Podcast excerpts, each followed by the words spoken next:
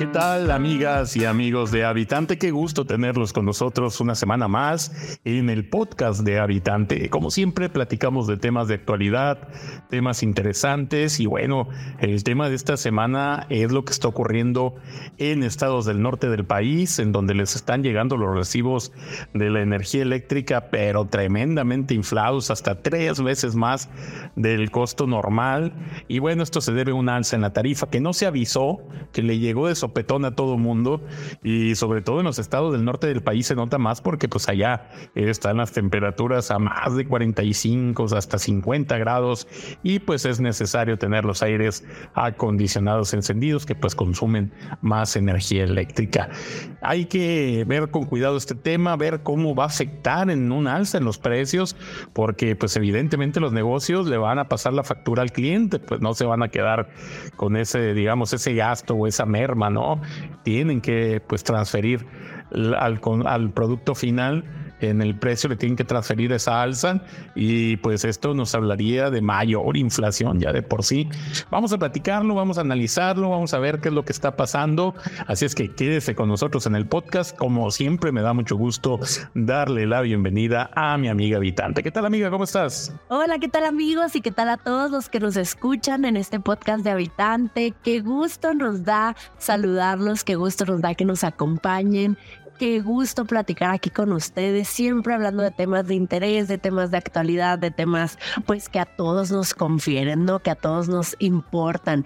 Y qué importante esto que comentas, que esta semana platicamos pues de estos aumentos en los recibos de la luz que se vinieron estratosféricos y sobre todo sin aviso y también rarísimo porque pues básicamente el consumo pues se podría decir que casi ha sido lo mismo que en años pasados, pero ahora con estas tarifas que nadie lo veía venir, que pues son un golpe enorme, durísimo a la economía de cientos de miles, si no es que de millones de familias que van a ver este golpe en sus carteras y que por supuesto también nosotros, aunque no vivamos en esas ciudades, pues podremos ver los impactos de esto, porque pues como lo comentas, va a haber su seguramente aumento de precios en los productos y en los servicios ofrecidos, ¿no?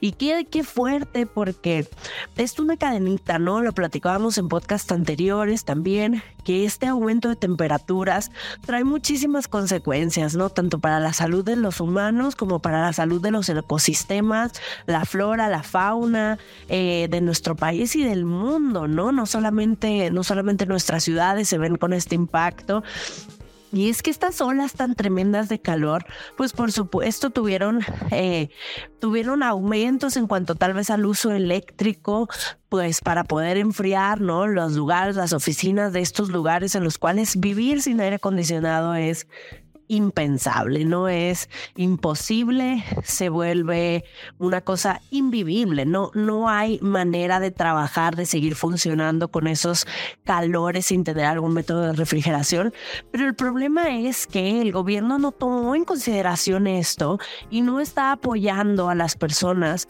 para poder cubrir sus cuentas, ¿no? Y que llegaron unos golazos de luz inexplicables que podrían ser en parte a que tal vez pusimos a trabajar un poquito más el aire acondicionado, pero también ya lo hemos visto en casos anteriores, que cuando se acercan elecciones, que cuando se acerca una construcción grande, cuando se acerca algo en gobierno, pues se encuentra la manera de bajar esos fondos de maneras pues tal vez no tan no tan lícitas, ¿no? No tan no tan legales y estos aumentos en los recibos de la luz me parece que huelen un poco, un poco a eso, ¿no? ¿Quién se estará beneficiando? Porque a quien le ha tocado batallar con los recibos de la luz para clarificar algún cobro sabe lo difícil y lo inaccesible que es conseguir esos cambios. Es como toparse con pared. Va a las, a las oficinas y nadie sabe, nadie supo, nadie tiene idea y la única manera en la que te regresen la luz es pagando, ¿no? Es muy difícil, muy difícil ganar ganarle a ellos. Exactamente, como tú comentas, es un vía crucis para el usuario el enfrentar estos altos cobros de la noche a la mañana sin un aviso. Ya después se dan cuenta que sí, efectivamente la tarifa 1F subió un 7% y ya a la hora de la hora fue como un 20% el que llegó en el recibo y para que tú vayas y alegues, para empezar te topas con una máquina porque ya no hay con quién hablar, ¿no? Te dicen, ahí arreglen en aquella máquina, pues ¿cómo? En la máquina es pagar o pagar y ya no hay otra, ¿no? Y bueno, es tremendo, es un via crucis, es un calvario, un sufrimiento para la gente. Cuando le llega esto, ¿qué hace? Está indefensa, no hay nada que hacer. Y es o reúnes el dinero a como dé lugar o te quedas sin energía eléctrica y eso se vuelve un peligro para la salud en lugares donde las temperaturas son tan altísimas, es riesgo de golpe de calor y de muerte inmediata. Eh, a esos niveles, a eso se enfrenta el ciudadano común. Es una tremenda tragedia. Para muchos a la distancia pues no significa nada, pero para miles y miles de personas que lo están enfrentando es una tremenda tragedia y ya se están alzando las voces muy fuertes en estados del norte del país por esta situación. ¿Qué pasó? ¿Por qué este aumento? ¿Por qué no se avisó? ¿Por qué no permitieron a la gente prepararse? De la noche a la mañana les llegan recibos de 8 o 9 mil. Incluso vimos un caso de un recibo por un bimestre de 18 mil pesos. Ahí lo tenemos precisamente en las historias de habitante en la última semana. Usted lo puede leer. De verdad es desgarrador a lo que se tienen que enfrentar las familias de la noche a la mañana. Qué terrible esta situación, ¿eh?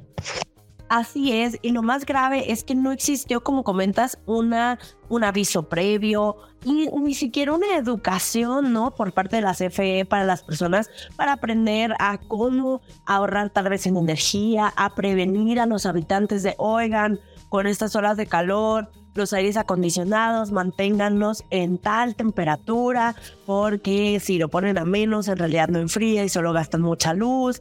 Eh, o sea, algo que pueda ayudar a los habitantes a economizar, una cultura de la prevención, una cultura del ahorro de energía, que aunque todos somos adultos y por supuesto que existe el Internet para informarnos, pues también es importante que el gobierno no asuma y que las instituciones eh, o las empresas no asuman que todo el mundo... Eh, sabe tal vez esos tips para ahorrar luz y que no sean pues colmilludos, ¿no? Y que se aprovechen de esta desinformación, de este desconocimiento, eh, de esta experiencia de algo nuevo para lucrar, ¿no? Como, uy, uy, ahorita vamos a hacer nuestro, como, pues ahorita que estamos en el mes de agosto, nuestro agosto, cobrándoles porque la gente no se va a dar cuenta y les van a llegar unos recibos enormes de luz y pues van a tener que pagar porque van a tener que pagar.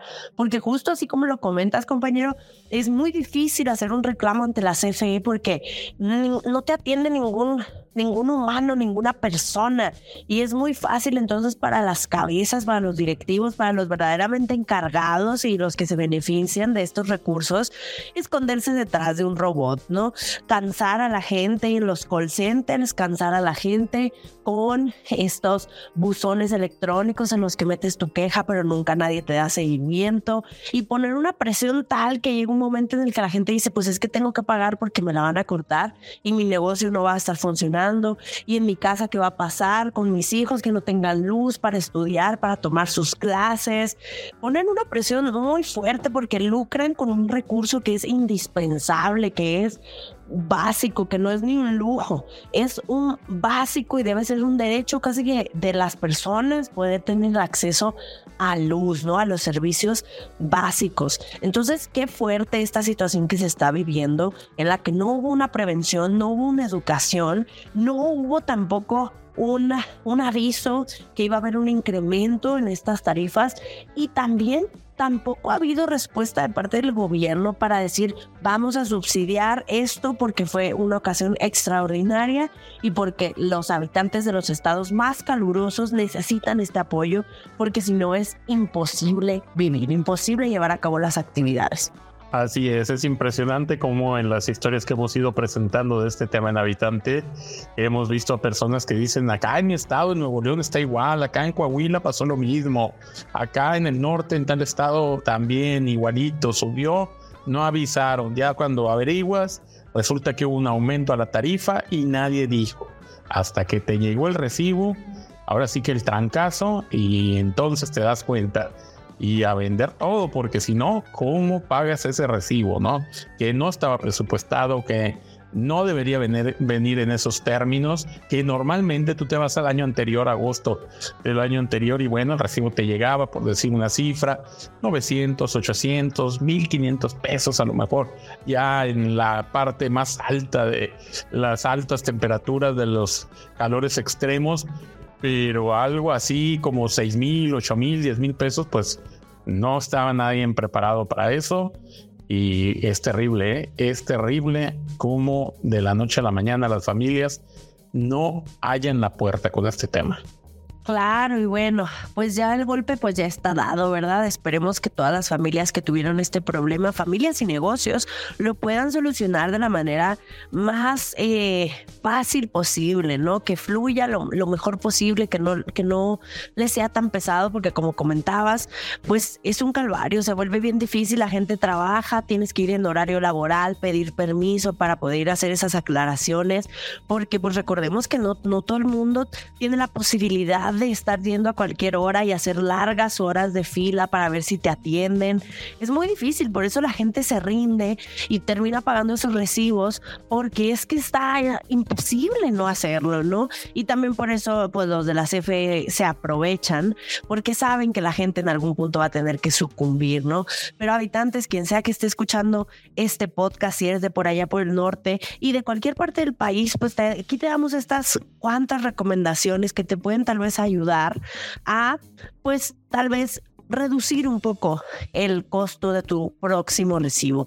Y una de esas es que posiblemente tus aparatos electrónicos ya necesiten renovarse porque los aparatos viejos suelen consumir un poco más de kilowatts, suelen ser un poco más gastones de luz, refrigeradores, lavadoras, secadoras y sobre todo pues los aires acondicionados. Es posible que ya te haga falta un cambio porque tal vez la máquina que estás utilizando gasta mucha energía. Sabemos que es un golpe a la economía duro y nos encantaría y ojalá hay que hacer, hay que hacer ruido en redes, apóyennos compartiendo este podcast, comentándolo, llevando su caso público a que estaría bueno que el gobierno pudiera ayudar o hacer algún programa social en la que pueda ayudar a los habitantes del norte del país, de las zonas más calurosas, a cambiar sus equipos por equipos que gasten menos electricidad, que sean más amigables con el medio ambiente, ¿no? Eso también podría ayudar, pero de mientras, entre que son peras y son manzanas, les hacemos esa recomendación que si está dentro de sus posibilidades, tal vez revisen si sus equipos necesitan un cambio, ¿no? Eso tal vez les podría ayudar. Otro tip que les damos es que la temperatura ideal para los aires acondicionados no es tenerlo a 16, 18 grados porque eso hace que la máquina siempre esté trabajando y que gaste una cantidad absurda de electricidad. Nosotros sabemos que con el calor que hace se antoja poner el aire a 16 grados porque uno siente que no enfría, que no enfría, que no, que no saque el calor, que no disipa, ¿no? El calor, la sensación de, de esos calores tan extremos. Pero es que justamente en 16 y en 18 el aire acondicionado tiene un sistema que no le permite enfriar el suficiente aire. Entonces lo recomendable es poner el aire a 24 grados. Yo sé que tal vez no se escucha tan atractivo ponerlo a 24 porque queremos que esté helado, ¿no? El lugar, pero créanme, les va a dar muchos mejores resultados poner el aire acondicionado a 24 para dejar que el compresor descanse, que entre a determinado momento y no que se quede prendido todo el tiempo gastando luz. Créanme que ustedes van a sentir la diferencia en la temperatura de sus hogares, o sea, van a sentir más frío y también van a ver una diferencia en su próximo recibo de luz, si Dios quiere, ¿verdad? Hacemos ahí changuitos de la buena suerte porque puedan ver ese cambio y que no sea chanchullo, ¿no? Dándole un poquito el beneficio de la duda todavía a la CFE de que de que no está ahí alterando recibos, sino más bien eh, pues que fue el alto consumo que se vio este verano por las altas temperaturas y por supuesto el aumento que no se avisó ¿no? en la tarifa. Pero esas recomendaciones son las que les damos para intentar ahorrar un poco la luz y bueno, por supuesto mantener luces prendidas solamente donde se necesiten por las noches, por muy temprano en las mañanas y durante el resto del día tratar de llevárnosla con la luz del sol. Así es, y ahí están estas recomendaciones, hay que seguirlas, la verdad, hay que buscar las maneras de reducir los consumos porque está altísima la tarifa y más en este verano. Así es que bueno, ahí está. Y ojalá la gente nos pueda hacer llegar sus comentarios, sus experiencias, cómo les ha ido con este tema del recibo de la energía eléctrica, cómo les ha llegado, si han, sufrido algún problema, pues para enfrentar estos fuertes pagos y que nos hagan saber sus experiencias. Por lo pronto llegamos al final de este podcast, como siempre agradeciendo el favor de su atención y recordándoles que Habitante está en todos lados. Nos encuentran en Instagram, en Twitter, nos encuentran en YouTube, en Facebook, nos encuentran como habitante, pero también como caminante. Y desde luego, bueno, este podcast lo encuentra también en diversas plataformas, siempre para estar cerca de ustedes y recibiendo sus comentarios. Así es que muchas gracias por su atención y nos escuchamos la próxima semana. Muchísimas gracias por acompañarnos a este podcast. Recuerden compartirlo con sus amistades, con quienes creen que les puede gustar o servir escuchar este episodio y nos vemos próximamente en el siguiente episodio. Gracias por escucharnos. Hasta la siguiente semana.